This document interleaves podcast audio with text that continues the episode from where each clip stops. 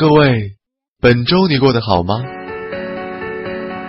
您现在听到的声音来自吉林长春，我是主播小蜜，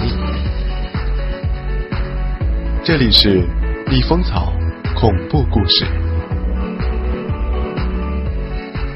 Hello，大家好，欢迎收听这一集的逆风草恐怖故事。那么这一期呢，就是逆风草恐怖故事之多了一个的最后一集了，那也就是第三十二集。那么这部作品更新结束之后呢，将会上的应该是这个楼下的房客是九把刀的作品。那么在这一期的时候呢，准备给大家听一下九把刀的作品的这个预告的这样的一个音频，希望大家能够简简单单的对这部作品有一个了解，它讲述的是一个什么样的事情，看这个内容能否吸引你继续关注逆风草恐怖故事，是不是？OK。那么好了，现在我就不多说话了。那么我们继续来听的就是《逆风草恐怖故事之多了一个的大结局》三十二集，让所有人毛骨悚然的军事恐怖小说，多了一个。六十多年前，某部队尖刀连六排的六个战士与大部队走散，却发现。队伍当中悄悄多了一个谁也不知道是什么的恐怖东西，在敌人的追击之下，这六个身怀绝技、无所畏惧的战士将这个诡异的事物带到了敌人中间，造成了某鬼子部队的炸营，该部队人员全部身亡。诡异事件至此并没有终止。战士们在保护百姓、看守战俘的过程中，遭遇了一连串恐怖离奇的事件：阴兵借道、岩洞尸变、鬼娃复仇。部队炸营为何令人闻之色变？努尔哈赤得到的神秘铁盒里究竟有什么东西？一群热血军人在浴血奋战的同时，逐一揭开了这些秘密的终极谜底。硬核作品多了一个，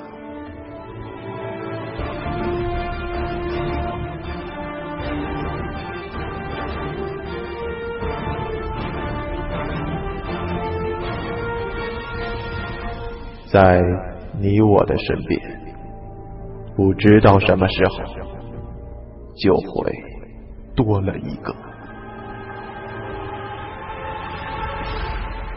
您现在听到的是《逆风草恐怖故事》。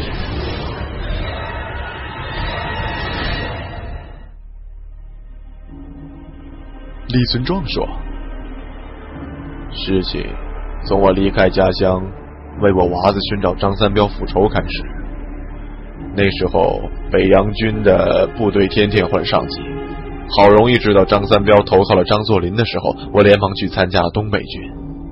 可后来打听出来，张三彪已经被炸死了。我不相信，我不看到张三彪的尸体，我绝不罢休。我就是看到他的尸体，也要把他挫骨扬灰。功夫不负有心人，我终于探听出来，张三彪果然没有死。他在张府里当参谋，等闲不出来，我接近不了他。我又想尽一切办法混进张府当了卫兵，可是我还没见到他的面儿，张三彪又被派出去做事了。我等了他一个月没见他回来，牙一咬，逃出张府，又开始到处找他。终于查出来，他已经从关东黄陵出发去皇姑山了。于是我又赶到皇姑山下。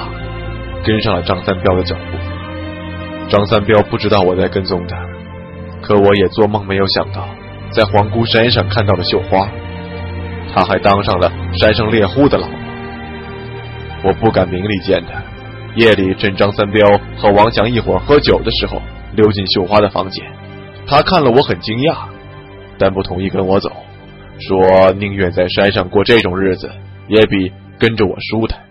还给了我一副王强送他的金耳环，让我做本钱，不要再当兵了，回去做点小生意养活儿子。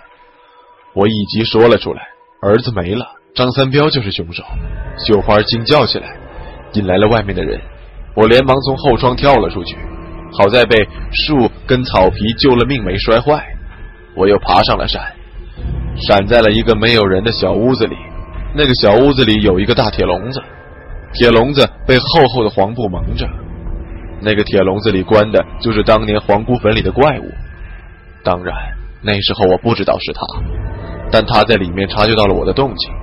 他也不知道我是什么人，就说如果我放他出来，他会满足我的一个愿望。我开始不相信，我说我有一个很厉害的仇人，他有没有法子让我报仇？他说可以教我用迷魂的法子、下毒的手段，让我制服仇人，为所欲为。我还是不相信，他就让我去后山的树洞里，给他拿了一样东西证明给我看。圈子，你知道我拿的是什么？那东西你见过，就是埋在山神庙里山神爷肚子里的黑球。那黑球是什么？是尸体的内脏，死了几百年尸体的内脏。尸体得是中毒而死的人，这种人身子腐烂之后，心脏不会烂，会越缩越紧，最后成为那种黑色的圆球。它的气味能迷住人的心眼儿，让人产生幻觉发狂。我心动了。我告诉自己，这买卖划算。我觉得这是对付张三彪最好的东西了。何况我管笼子里的是谁呢？反正他是被张三彪关起来的，敌人的敌人应该就是我的朋友。没这笔买卖，我也可以放了他呀。但我把黑球拿在手上，只闻到一股淡淡的味道，却没有感觉到有什么异样。笼子里的人告诉我说。只要我放他出去，他就告诉我圆球的使用方法。我答应了，用锯条锯开了笼门上的铁锁。他在里面告诉我，要的是温度，有足够的温度就可以把圆球的气味蒸发出来。如果要消除那股让对方警觉的臭味，只要把圆球研成粉末，撒在火里，那样虽然效果没有挥发的气味好，但可以无形无味。笼子锯开了，太阳也要升起了。第一线阳光从窗山里照了进来，屋子里有了暖意，而笼子里的他已经不知去向。我们都没来得及看清彼此。后来发生的事情，王刚在教道里讲过。那天早上，张三彪推门进去，两个兄弟发了狂，闻到了蒸发出的圆球气味，自相残杀，死了几个人。也是那天早上，绣花自作主张在张三彪的酒里。下了虎狼药，结果在黄姑坟里，棺材里喷出的山蚁卵的时候，这药反而救了张三彪一命。这些情况如果不听王刚讲，我也不知道。我只知道张三彪他们下了黄姑坟之后，我便引开了站在坟口看守的人，但一直到深夜才摆脱他们。回去的时候，张三彪他们已经上来了。我躲在暗处，看到张三彪剖开穿山甲的肚子。从里面取出铁盒，然后和王刚、王强发生了火拼。我本来准备坐收渔翁之利，没想到追赶我的守卫回来了。我眼睁睁的看着他们救走了张三彪。就在这个时候，我发现脚边有东西一动，低头一看，是只穿山甲。剖开那只穿山甲的肚子，也有一只铁盒。我顾不上打开，收好，一路尾随张三彪而去。可惜。他们换了马，等我追到帅府门口，有认识我和我关系好的人告诉我，因为我做了几天帅府护卫，就当了逃兵。张大帅发了脾气，命令大家到处搜查我，并且格杀勿论，劝我赶紧远逃。我只好暂时离开。不久，张大帅在黄姑屯车站被日本人设埋伏炸死了。我连忙又赶回东北，可是张三彪因为跟少帅不和。又离开张府不知去向，我找啊找啊，找了大半年都没有着落，一口气憋着，于是又决定回黄姑山看看。绣花如果还不肯跟我走，我就把那猎户两兄弟杀了，想带他走。可是山已经空了，那对猎户兄弟也不知道去向。我在后山看到了绣花的墓，我一遍遍把坟上的落叶捡干净，我在世上最后的亲人也没有了。从此以后，我活着的唯一目的就是报仇。我再也没有亲人，只有仇人。娟子，你还记得我背的那只水壶吗？在溪边打水的时候，我告诉你那个破了的水壶，就是后来被我扔掉的那个。我怕连长怀疑到水壶，才跟你去打水，顺便把它带走的。因为它里面的水中掺的不仅是烟丝，还有当年在皇姑山上得到的那个圆球晒干后的粉末。我时刻都把它带在身边，到处打听张三彪跟王家兄弟的下落。后来探听出王家兄弟参加国民军，我就一直追到三十一军，也不知道吃了多少苦，才混进了尖刀连。可是没有下手的机会，王刚、王强寸步不离。我知道我明打打不过王强，暗斗也斗不过王刚，只好忍耐。别人笑我辱我，我就当他们不存在。我的心里只有报仇上面，根本不会去计较这些小事情。但王强看不顺眼这些人的行为，常给我打抱不平。虽然他对我没好话，但却不准别人欺负我。还有王刚，他也没有把我当外人，什么事情都跟我说，叫我帮他拿主意。我想，我的娃子长大了，就是王刚那个样子，正直、聪明、英俊，不要像我一样一辈子窝窝囊囊，老婆不要，孩子护不住，连报仇都找不到仇人。慢慢的，我对王强也不是那么恨了。本来也想就这样一直躲在军营里混，不知哪天被子弹打死算了。可连长又往连里拉了一个神枪手刘小刚。我在打听张三彪的时候就知道他有这么一个弟弟，就是在屠村冒功的时候和张三彪闹翻分开的。我心里复仇的火又烧了起来。张三彪杀了我儿子，那我就杀了他弟弟。让他也尝尝失去亲人的滋味。可是那是神枪手刘小刚啊，连长都经常向他请教枪法。我几次埋伏都想杀他，都失败了，还引起了连长的怀疑。这次会战前，连长找我谈话，说要么让我调离剑刀连，要么我能给他一个我跟踪刘小刚的合理解释。我被逼得没办法，想起了曾经在过去部队里发生的阴兵事件。就添油加醋的讲给连长，告诉他我经过那件事情之后，一直对枪手有戒心，总怀疑他是多出来那一个东西。就是我在岩洞里对你们讲过阴兵的故事，唯一不同的就是在对连长讲的那个故事的尾里，张福春死掉了。但卷子，你知道当年阴兵事件的真相吗？我告诉你吧，那天我以前的部队在窑洞里。因为我出去放哨，忘记带了水壶，排长和兄弟们喝了壶里掺杂烟粉的水，底下就是无尽的幻觉。我发现的时候已经迟了，幻觉中的排里兄弟在不停的自相残杀，我看着心在滴血，但却制止不了，只能想尽一切办法保全自己。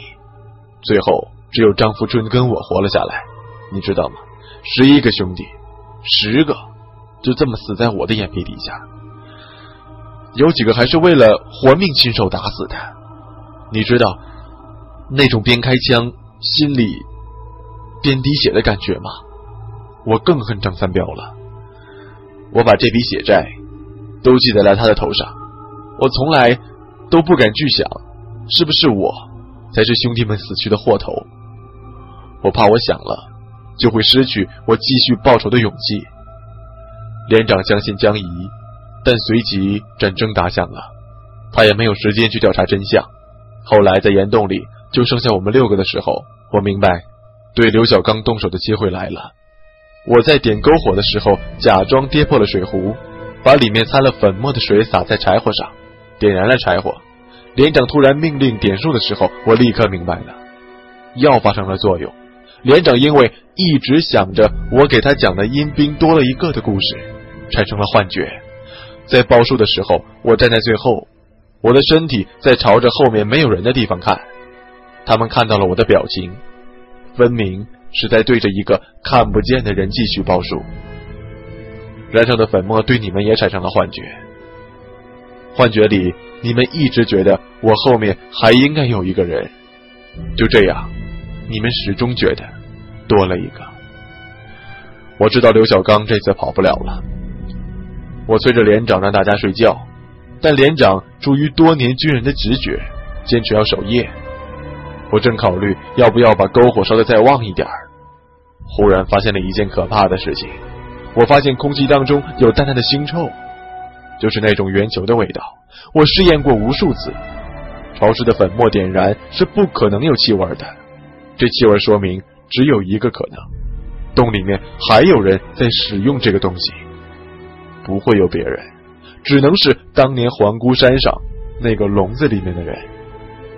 我知道他神通广大，也知道王刚、王强跟他有过节，但万万没有想到在这个时候会追到这里。我看遍洞里也没有发现他，谁也保证不了他找了王刚、王强麻烦之后会不会顺手把我们灭掉。那个时候你们都被迷倒了，谁也帮不上手，只有连长。因为他始终站在逆风的洞口，还能坚持。我暗暗叫苦，这种直接散发出的气味比粉末燃烧之后的气味作用更加强烈。我发现自己手脚也不会动，很快，我也失去了知觉。等我醒来的时候，你已经在我面前醒来，连长已经不在了。底下的事情，你应该都清楚了。为了不让你们发觉篝火里的猫腻。我只好再次对你们讲了我对连长说过的阴兵事件，直到连长回来。看来他联系起我在会战前的言行，对我产生了严重的怀疑。可我有苦说不出来，因为连长那天晚上追出岩洞的遭遇真的跟我没关系。我知道是谁干的，可是我并不能说。我知道我得赶紧逃走，不然连长很可能会出于安全考虑对我下手。于是。我借着帮你打水的机会拉你逃走，可是没想到正好石井带兵来检查这个金碧辉追查的石洞，结果连长他们被捉住了。我不能眼睁睁的看到你去送死，最后的结果就是大家被活捉了。我开始怀疑那个李二狗就是那个铁笼里的人伪装的，否则哪有那么巧？他从岩洞一逃走，鬼子就围住我们。我想办法凑近石井。试探了李二狗，可我失望了。他只是一个胆小鬼。但从谈话里，我听出他对日本人失败之后，我军队对汉奸的惩罚也很担心。我心里一动，觉得这个人可以利用。于是我跟李二狗低声做了一笔交易，他保证听我的话，还要在日本人面前保证我们的安全。我呢，保证如果以后他被当汉奸抓住之后，只要我不死，我就向大家证明。他帮过我们国军，当然，他当时不会跟你们讲，因为知道的人越多，他在日本人面前暴露的危险就越大。后来逃亡的时候，他不敢讲，是因为已经看出，他要是想讲，我一定会杀了他。我让他监视连长的一举一动，看情况立刻告诉我，因为我怕连长对我不利。于是，在山神庙里，李二狗夜里一直在按照我的吩咐盯着你们，但很快。我更担心而期待的事情发生了，山神庙里果然有那个铁笼里的人的埋伏。我宁愿大家做鬼子的俘虏，也不愿意大家去死。也就是因为这个，他要对付我们，就得先迷晕鬼子。只要大家保持清醒，就能抓住机会，在鬼子发狂的时候逃出去。但我私下心里还有一个小小的愿望，就是能够趁机先杀死刘小刚。在这样的混战情况之下，刘小刚死了，连长也不能够咬定我是凶手。我进庙就发现了那种有臭味和汗味混杂在一起。然后当王强和那个胆小鬼摔跤的时候，我们跟鬼子兵都因为助威喊叫，体温升高的时候，汗臭味更加浓了。我知道，随着我们的兴奋，庙里的温度会升高，藏在某一处的黑球一定会开始发挥作用。果然。当王强举起李二狗的时候，他告诉我说感觉不到李二狗的体重，我就知道了，幻觉已经开始了。但是因为庙里地方太大，人太多，又是晚饭之后才开始关门睡觉，要到后半夜，黑球的作用才能够发挥到最大。所以我拼命的提醒你们不能睡着，一定要坚持到鬼子的异常。可是你被压出去之后，我反而睡着了。确切的说。是怀疑我的连长怕我对大家不利，偷袭了我，一掌接在我脖子后面。可是当时空气当中的气味已经产生了作用，连长力度不够，我很快就醒了过来。我知道连长怀疑我，但我一定得让大家相信我的话，我得让大家保持清醒。于是我说起了梦话，当然是故意说给大家听的梦话。连长也一定认为我在昏迷当中说的话不会有假，所以他们都相信了。我梦话中说的是阴兵事件当中。我回到了军营的夜里，有东西附在了我的身上。我拿枪杀了睡梦中的伙伴，谁都不会怀疑梦话。我听到连长在窃窃私语，拟定计划要对付进来的东西。可是做梦也没有想到，真的有人进来了。那个人就是你。你现在知道了吧？我原本只是用来让连长他们不要昏睡的话，却把矛头指向了你。除了我，大家都以为是你，你就是被附身来杀他们的东西。我知道连长他们都是装睡，都准备等你动手灭了你。但我光着急没办法，只好在地上写了两个字“趴下”，希望你能够看到，躲过这一切。好在你看到了，你一趴下，大家就注意到那条奇怪的狗。我知道那东西一定和铁笼子里的人有关系，大家也不傻。我看到大家装着跟鬼子一样痴痴呆呆的站起来，就知道他们已经明白了该注意的东西。可就是在这个时候，你又发飙，去抓枪打狗。除了你跟我，谁能确定你要打的是狗，不是我们自己？但看到他们朝你围上去的时候，我再也没有办法装了，只好出手。谁知道那些黑球就被藏在山神像里面。我一推倒，连长就知道你是被冤枉的，又伸腿把你踢开。可连长的腿就是在那个时候断了。底下就是连长安排好的对付那个东西的计划，还是让刘小刚出手。刘小刚手里有枪，我明白报仇又没有指望了。在底下就是那场混战，你比我知道的还清楚吧？李存壮说完了，我半天说不出话来。我终于明白，为什么按道理李二狗说我离开山神庙之后。李二狗盯着连长他们，看到连长眼睛里有绿光，仿佛在眨眼。原来都是空中黑球气味引起的幻觉。我也明白了，为什么李二狗让我提防李存壮，而在暗道里遇见李存壮又吓得话也不敢说。我好容易问了一句：“那逃亡路上鬼打墙是怎么回事？”李存壮笑了：“呵，假的。”是我走在山坡抄近路，想在了你们的前面等着你们。我只想能拖一会儿是一会儿。连长对我也有怀疑，他不会在我前面走的。根据我对他的了解，他只会跟在我们后面，尾随我们，等我们露出破绽。这也是他能找到井下的我们的原因。我就想拖住你们，等上他们，继续找机会对刘小刚下手。但后来听到日本兵就要追上，我不敢再拖了。我知道王刚还是童男子，就借坡下驴，用童子尿让大家赶快上路，也借机消除你们对我说的龟大强可能产生的怀疑。不过世事难料，我想藏在那个小女孩皮下的那个怪物，也没有想到你会把我们带回岩洞，更没有想到他们找来迷惑我们的那个。猎户的老婆，甚至会在岩洞里的危急时刻，头脑保持清醒，把我们带进了通往汉墓的交道。我给李存壮倒上一杯酒，李存壮端起酒杯。我问：“你对王强已经有那么深的友情，为什么在交道里又不去想杀他？”李存壮一口喝掉了酒杯里的酒，因为那时候我突然特别想杀王强。我摇摇头。不会的，你要想下手，早就下手了。李存壮摇头说：“不一样的，那时候我看到王强压在那个姓金的娘们身上，我的血都冲出脑门了。我突然觉得王强就是这么压在绣花身上的，就是这么让绣花不要我的。我突然觉得他该死，比张三彪还该死。我想杀了他，所以我没告诉你，在我身上还有很多火柴，我想暗中下手。那个女人不是我杀的，她就是灯枯油尽了，耗干了。我想她能找到岩洞里的暗道，就是死前的回光返照。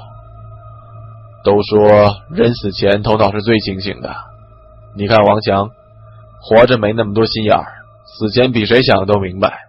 我就说了两句话，绣花是我老婆，张三彪杀了我儿子，他就什么都明白了。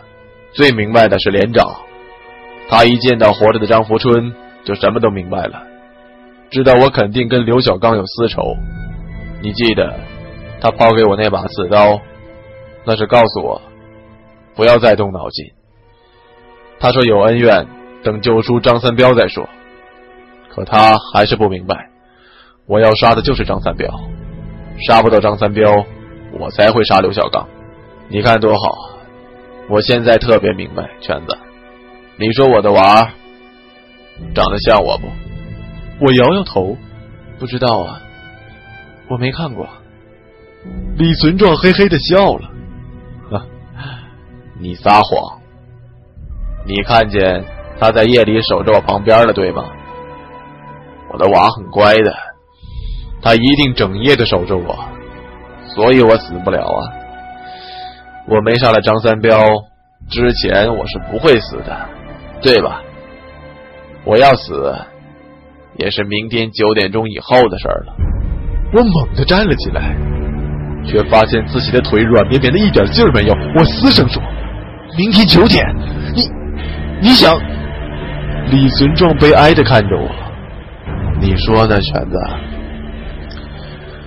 我腿没用了，当不了兵了。我这一次再不下手，就永远没有机会了。不要跟我说什么张三彪悔改自新的话，我不会放过他的。我已经很宽容了。我承认现在的张三彪是一条汉子，我承认他恨鬼子不含糊，可我那一枪已经救过他了。我杀了他，不会内疚的，全子。我知道你不会阻止我，那你想想，要是被杀的是你的娃，你怎么办啊？你报不报仇？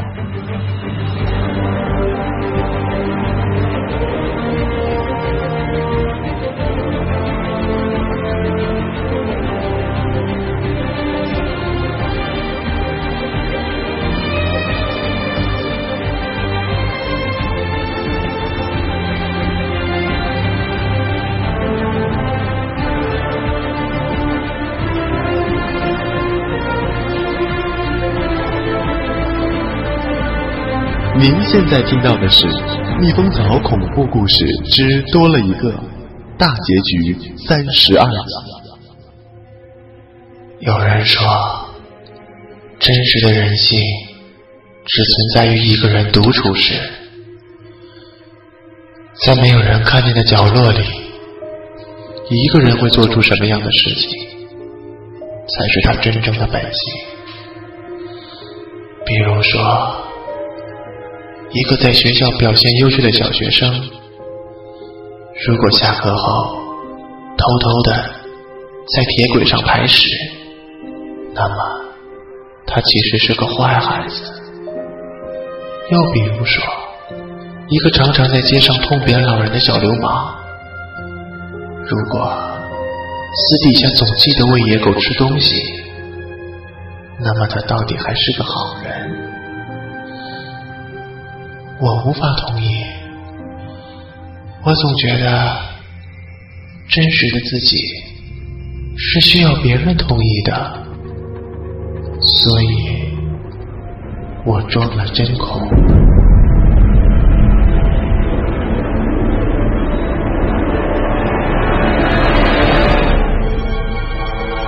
走廊上，电梯中，每个房间都有。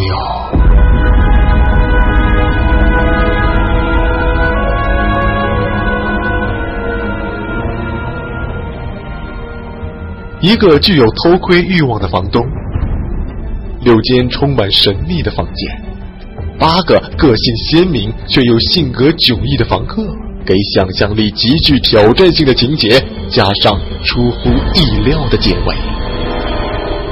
楼下的房客，九把刀作品，逆风草恐怖故事为您讲述一个个鲜为人知的字眼。偷窥其实很有趣儿。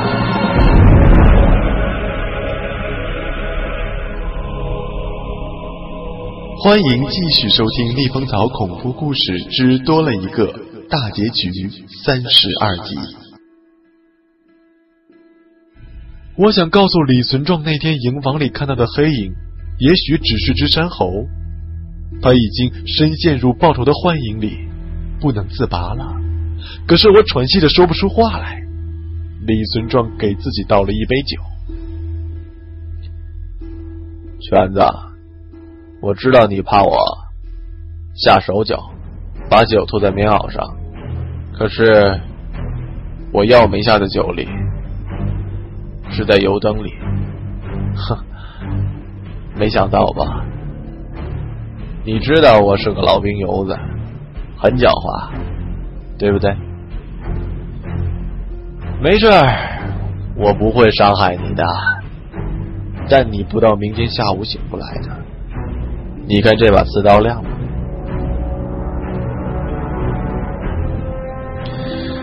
明天张三彪发勋章的时候，我就会插在张三彪的胸口了。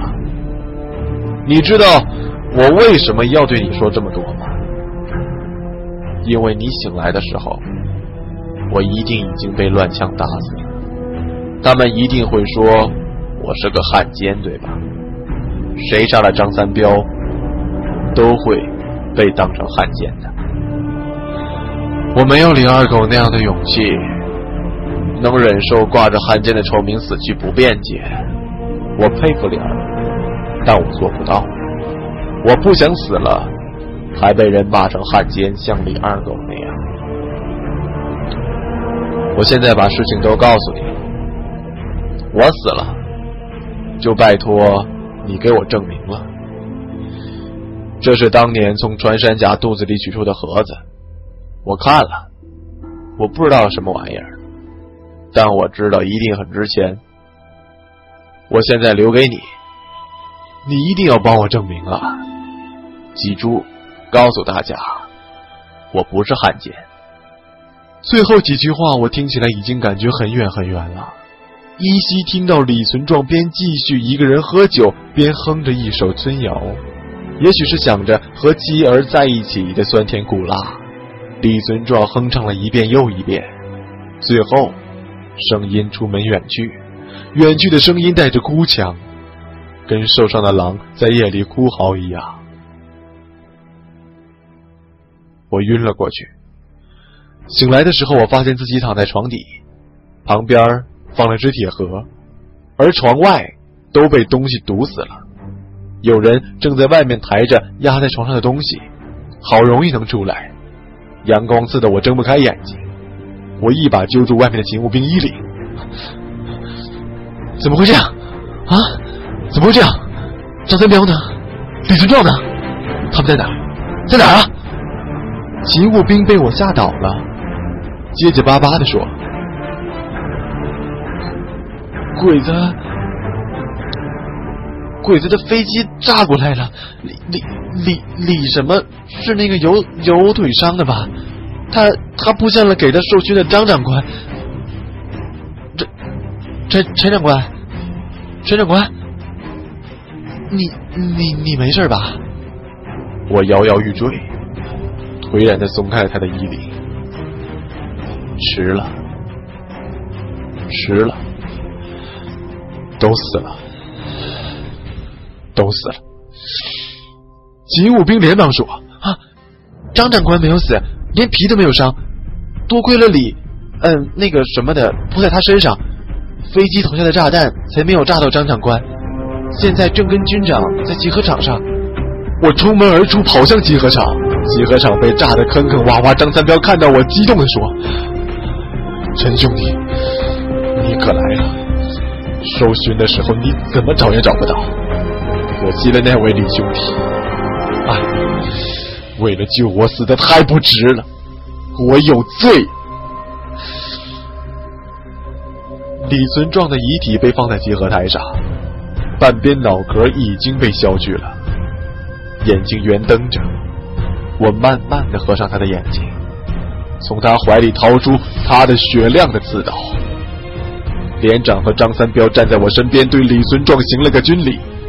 我转身把刺刀递给张三彪。张三彪惊讶的说：“陈兄弟，你你这是？”我淡淡的说：“拿去，好好珍惜吧，张长官。”记住这个救过你的人，他是我兄弟，他叫李存壮。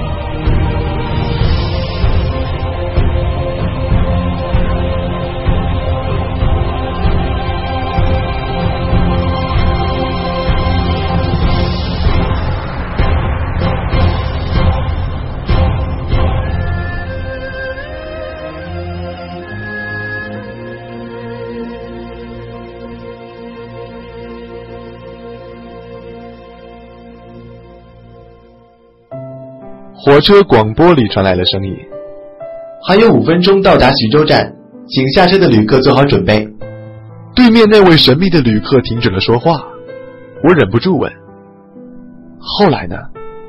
旅客淡淡的说：“后来，后来我看到张三彪放好刺刀，庄严的将勋章别在了李存壮的胸口。我始终没有对他说出后半句话。”李存壮就是当年山西李家庄血案的唯一幸存者。我忍不住问：“你为什么不说呀？张三彪应该受到惩罚的呀。”旅客抽了一口烟。张三彪不久也死了。四个月后，在台儿庄那一战里，他在七十四师师部协同指挥，打到阵地。就剩他最后一个人了，在被鬼子包围的司令部，用珍藏的刺刀插进了自己的胸口。我们都沉默了。我感慨地说：“啊，真是个悲壮的故事。”旅客抬起头来，笑了：“哼，这只是个故事吧？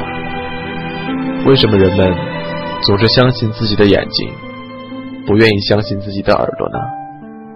我站起身来，到站了，我们下车吧。旅客低声说：“等一下，我给你看样东西。”我好奇的停下脚步。旅客将一个铁盒放在桌上，你有没有兴趣打开看一看？我悚然一惊，这个就是那铁盒。旅客点点头。送给你了，我吓了一跳。什么？旅客看着铁盒，低声说：“离开这个盒子，我将迅速的衰老，所以以后我们不会再见面了。我将去我的兄弟们安葬的地方，请你珍藏好它。”我目不转睛的低头打量着铁盒，等我抬头的时候，那个旅客已经不见了。车门敞开着，我慌忙抓起铁盒跑到车外。上车下车的人潮如涌，茫茫雪花纷飞中，哪有那个旅客的踪影啊？远处车站出口处有一位白发苍苍的老人，对我微微一笑，转身出了门。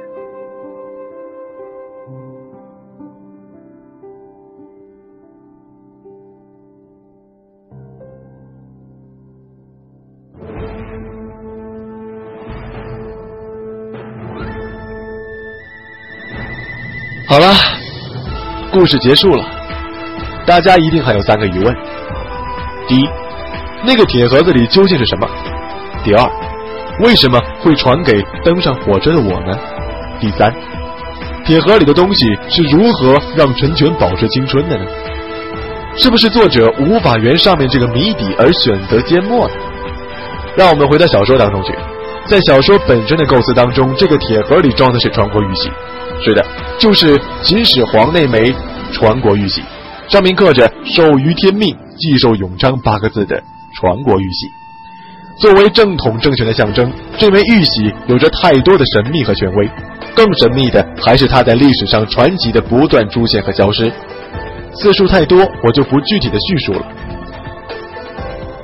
正统的记载，国玺的最后一次出现是在公元一二九四年，在元朝大都的市场上，当时的丞相伯颜命人购得，喜入大元。明朝初，明太祖遣徐达入漠北，追击蒙古朝廷，以期得到传国玉玺，最终还是空手而返。这是历史上最后的有关于传国玉玺的记载。然后传国玉玺就消失在中国的历史长河中。但一种私下的传说，东汉末年，汉献帝延康元年，汉献帝被迫禅让，凿丕简位，改元皇初，乃使人于传国玉玺肩部刻立字，大魏受汉传国玉玺，以正其非篡汉也，实乃欲盖弥彰。如果按照这种说法，那么我们可以认为，正统的汉玺在东汉末年就已经丢失了。一种象征意义上的丢失，让我们将玉玺跟小说联系起来，看能不能解开小说当中的谜团。清朝努尔哈赤得到传国玉玺，会不会起了和明朝一争天下的野心呢？答案是完全可以的。纵横历史，凡是得到传国玉玺的部落，都起兵争天下，女真也不会例外。第二个问题，金碧辉得到传国玉玺，可不可以复兴已经灭亡的清朝？答案理所当然是不可以。因为皇权的时期已经一去不复返了。问题在于文中的金碧辉也不知道铁盒子里就是传国玉玺，而那个皇姑坟的看墓人长期不下山，他的思维已经停在了封建时代。他认为可以呀，金碧辉相信他的话，加上祖先的传说，所以他才会玩命似的去找到那个铁盒。但也绝对不能让金碧辉得到铁盒。如果真的传国玉玺落在了金碧辉手里，对那些封建遗老和村夫余子，确实有一种致命的吸引力和凝聚力。而金碧辉的后台就是日本人。虽然清朝不能复辟，日本人不能永霸中国，但我们中国人会因此再多吃几年苦，也是没什么可怀疑的。第三个问题，全国玉玺有让陈全永葆青春的魔力吗？为什么会传给火车上的我呢？要说这个答案之前，就让我们看一看多了一个这篇小说的由来吧。首先，我们要反问一个问题，就是火车上最后陈全问的那个问题：这只是一个故事吗？我告诉你，它就是一个故事，但是是一个源于真实的故事。故事的起源是这样的：小说的作者我是江苏盐城人，二零零四年前一直住在新四军纪念馆旁边。一九九八年之前，馆旁是一块大油菜花田。每到春天，很多养蜂人都在田边放蜂，就是那种一个大箱子，蜜蜂不停地钻进钻出的那种。养蜂人四海为家，在这里那里都待一阵就走。我那个时候年纪不大，上学夜书念多了，有慢性支气管炎，总是不停地咳嗽。家里到春天就会给我买新鲜的蜂王浆冲了喝。有一位养蜂老人，光头，脸上皱纹像菠萝皮一样，白胡子飘飘，也姓陈。我记得他右手的食指、中指只剩下两根残桩，卖的蜂浆不掺东西，非常准。我家在他那儿买了几年的蜂王浆了，也就慢慢熟悉了。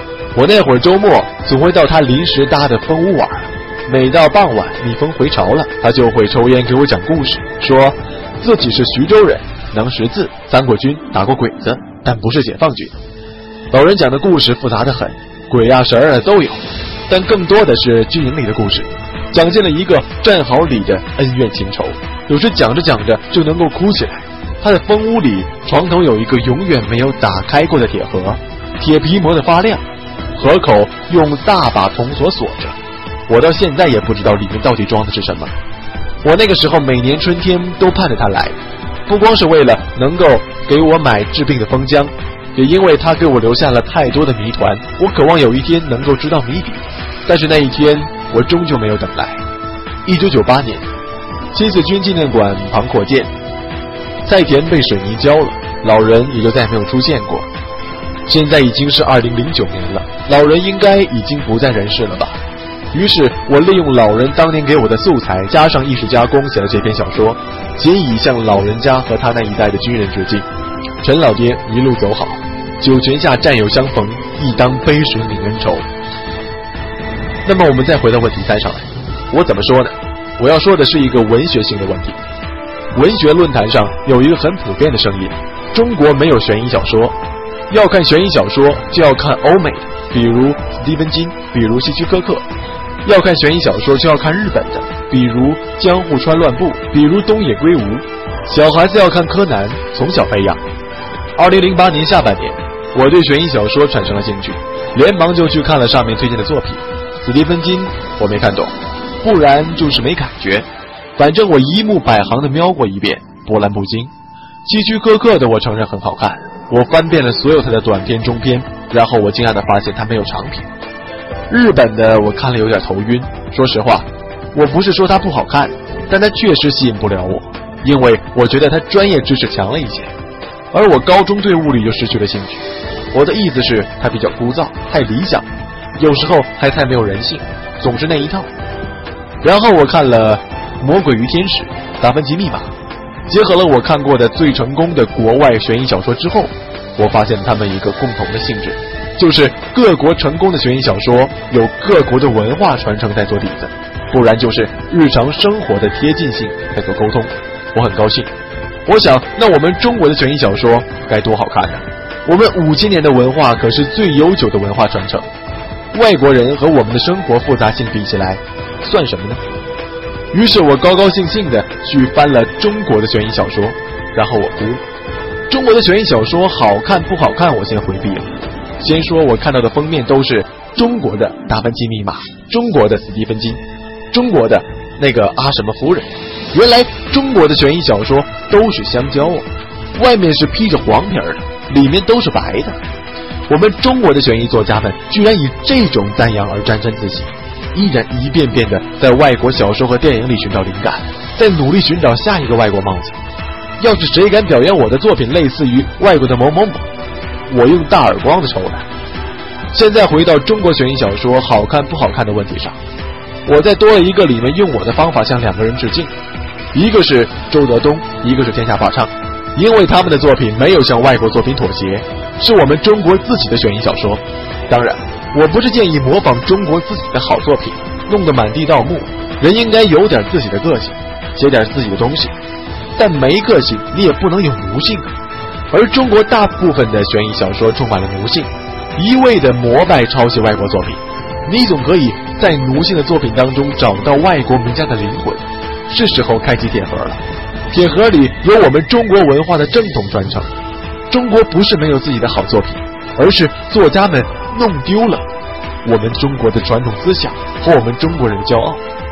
鲁迅先生的拿来主义不是让我们复制人家的文化，覆盖自己的文化硬盘。就像西餐也很好吃，但尝尝就行了。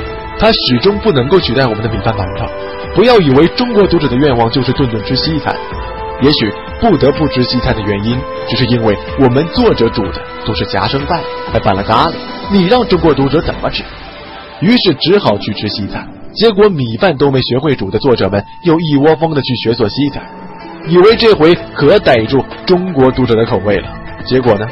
结果我可以负责任的告诉你，西餐只有外国人做的才是正宗的，你还是回来学煮饭吧。大家明白为什么我在小说里不开启铁盒，而在片外开启的原因了吧？我希望的是从铁盒里抽出一面旗帜挥舞，让我们中国的读者可以看到，中国。可以有中国特色的悬疑小说，中国可以有以中国五千年文化为底蕴的悬疑小说，中国可以有中国人思维的悬疑小说。希望中国的悬疑小说能铁骨铮铮的站起来，正视邻邦的悬疑文化，而不是现在这样干脆跪在地上仰视。让我们从铁盒里的中国正统文化里去吸收一些养分吧。棉袄虽然没有巴黎时装的华丽，虽然有奴骨的人会笑我们穿着土气，但我们会站直了说，自己的才是最好的。我穿了很合身，很暖和。这就是铁盒当中我真正想装进去的东西。至于为什么铁盒会传给我，因为我是一个普普通通的中国人。任何一个中国人都有接受铁盒里文化传承的权利和义务。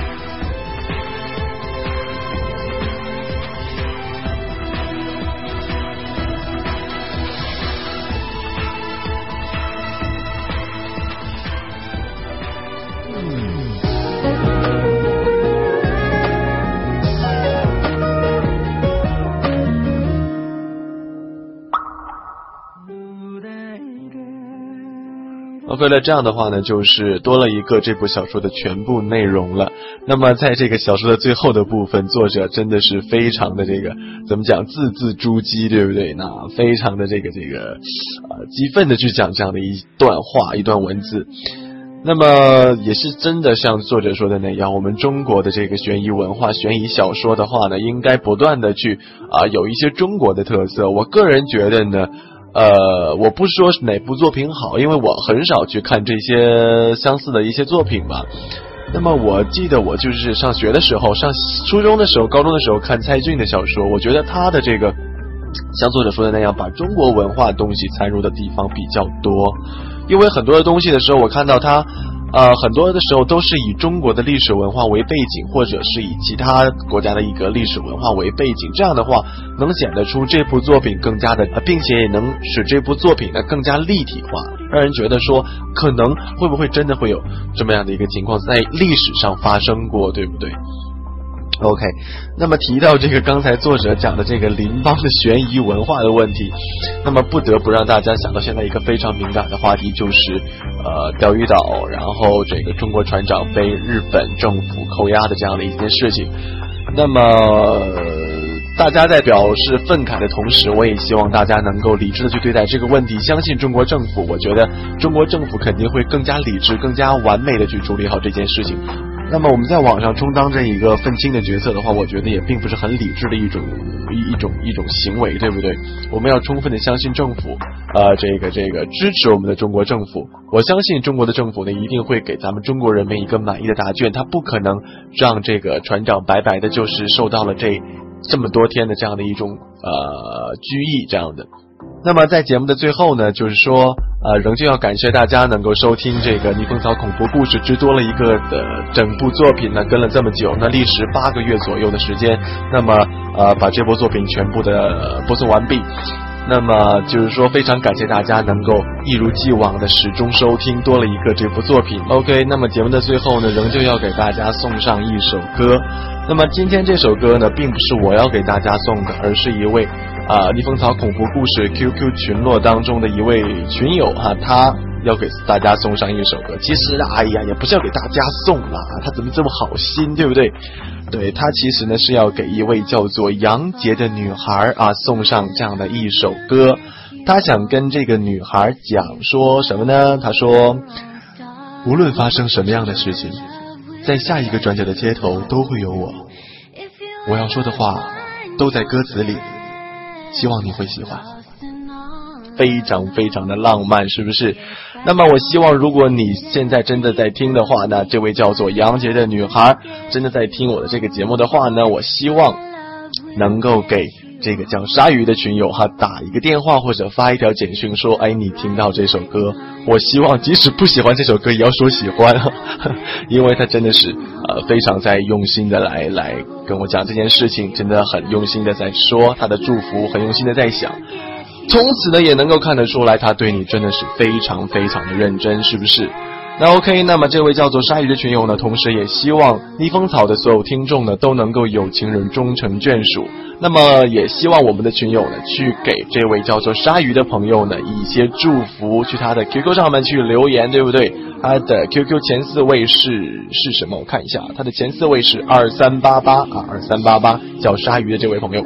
OK，那么好了，现在就来听这首非常非常甜蜜、非常非常浪漫的爱转角，来自罗志祥。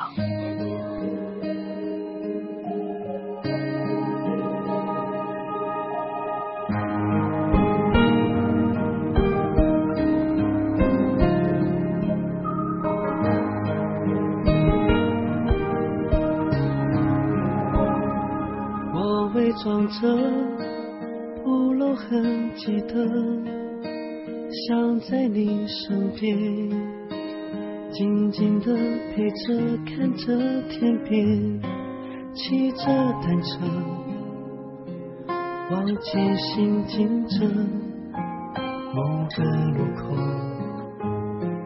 爱在等着你往前走。不回头看了记忆的笑脸，缓缓的敲着我的琴键，我不舍得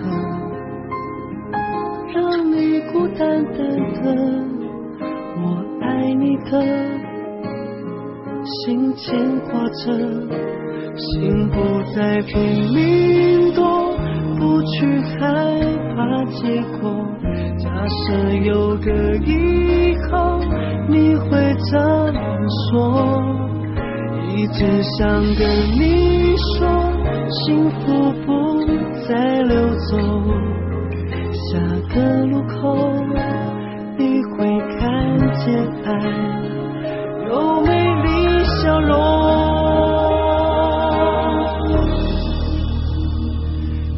转角遇见了谁？是否有爱情的美？爱转角以后的街，能不能由我来陪？爱转角遇见了谁？是否不让你流泪？也许陌生到了解，让我来当你的谁？我不让爱掉眼泪。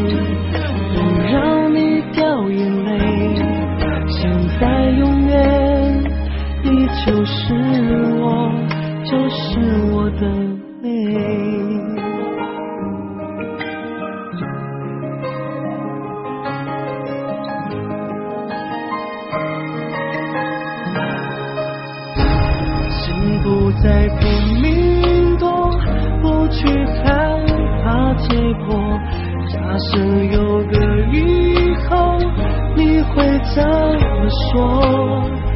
一直想跟你说，幸福